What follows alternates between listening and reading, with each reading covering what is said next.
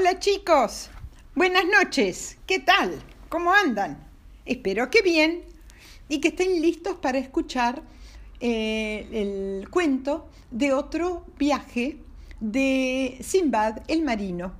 Acuérdense que Simbad el Marino le está contando eh, las aventuras de sus viajes a otro Simbad que se llama Simbad el Estibador.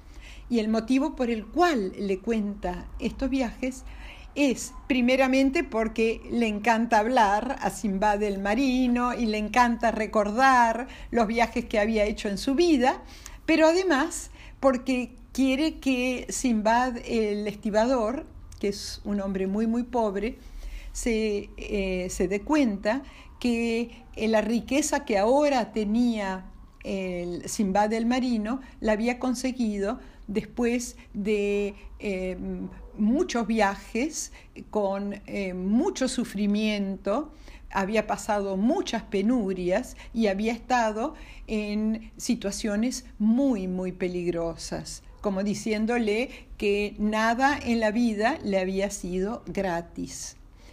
Eh, el tercer viaje es un viaje que hizo eh, Simbad el Marino después de varios años de eh, permanecer en Bagdad, su ciudad natal. Natal es donde él había nacido. Eh, era un hombre que a quien no le gustaba la vida sedentaria. Sedentaria quiere decir que una vida de quedarse en un solo lugar. Él era más bien una persona nómade, una persona que le gusta ir de un lugar al otro. Entonces ya estaba medio aburrido de la vida de ciudad, de Bagdad, y de vuelta se acercó al puerto y empezó a mirar, a contemplar los barcos y a soñar con ir a tierras lejanas tanta nostalgia le, daba ver a los barcos que finalmente habló con el capitán de un barco y le preguntó si pagándole una suma de dinero él podía eh, eh, embarcarse e ir con ellos a tierras lejanas, especialmente al lejano oriente. El capitán le dijo que sí, le dijo que en una semana él zarpaba y en esa semana eh, Simbad aprovechó para hacer varias compras de cosas que él podía vender en puertos lejanos. Simbad era un gran comerciante. Eh, bueno, llegó el momento de la partida y em, se fue Simbad con este barco, en este barco, y durante varias semanas em, eh, navegaron en aguas muy, muy tranquilas.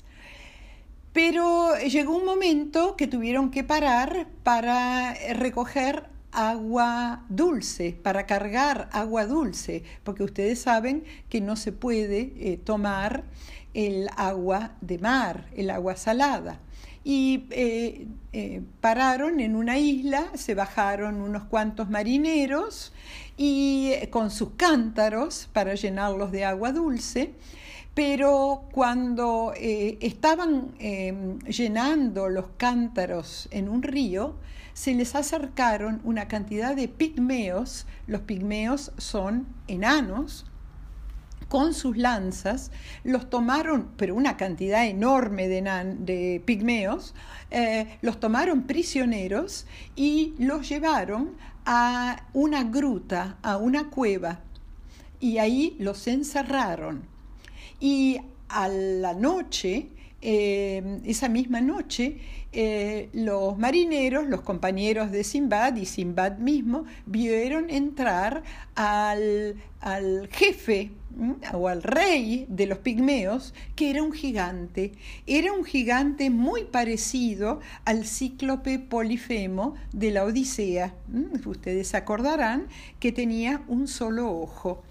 Eh, el gigante tenía la costumbre de comer carne humana, o sea, personas.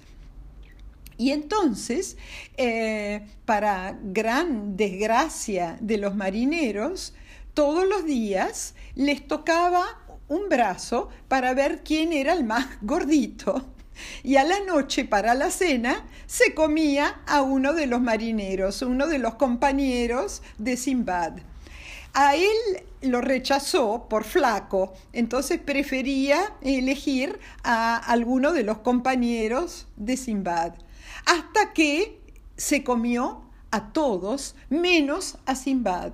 Y Simbad sabía que el próximo, como no había ningún otro más, que el próximo iba a ser él. Entonces le agarró una desesperación y dijo, ay, a mí se me tiene que ocurrir algo, ¿cómo salir de esta encrucijada? Y vio que el gigante esa noche eh, como todas las otras noches, se había acostado en el suelo a dormir y pensó lo mismo que había pensado Ulises para escapar del eh, cíclope Polifemo.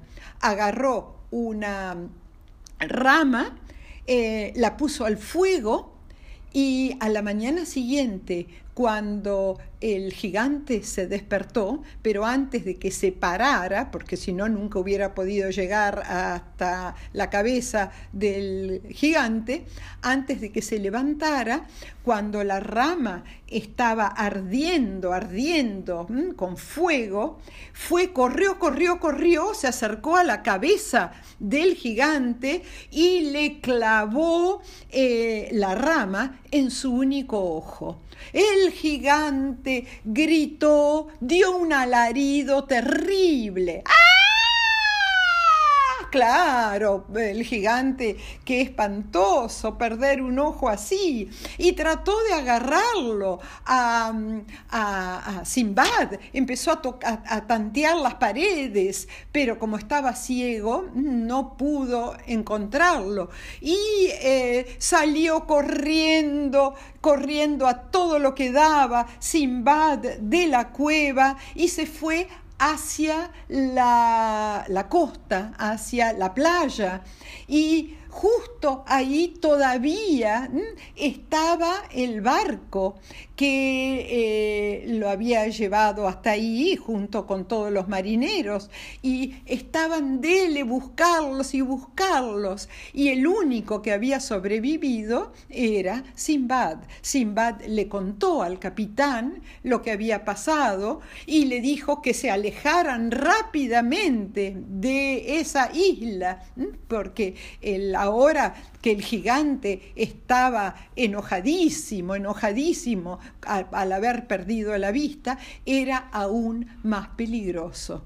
Y entonces se alejaron en, el barco y eh, partieron hacia eh, los puertos del lejano oriente. Y eh, cuando llegaron al lejano a estos eh, puertos, eh, Simbad pudo bajar sus bultos y vender y comprar otros bienes para llevar de vuelta a Bagdad. Y después de varios meses de travesía, el barco volvió a la querida ciudad de Simbad, Bagdad, y ahí pudo vender, gran comerciante gran, pudo vender las cosas que traía de los puertos del lejano oriente y se hizo aún más rico. Bueno chicos, colorín colorado, el tercer viaje de Simbad ha terminado. Eh, espero que les haya interesado, eh, que hayan visto qué eh, similitud, qué parecidos son algunos de estos cuentos a los cuentos de la Odisea. Que algunos de los personajes son parecidos y el, hecho de que pare en distintas islas también. Así que bueno, espero que lo hayan disfrutado. Colorín colorado, este tercer cuento de Simbad el Marino ha terminado. Muchos besos tren para todos.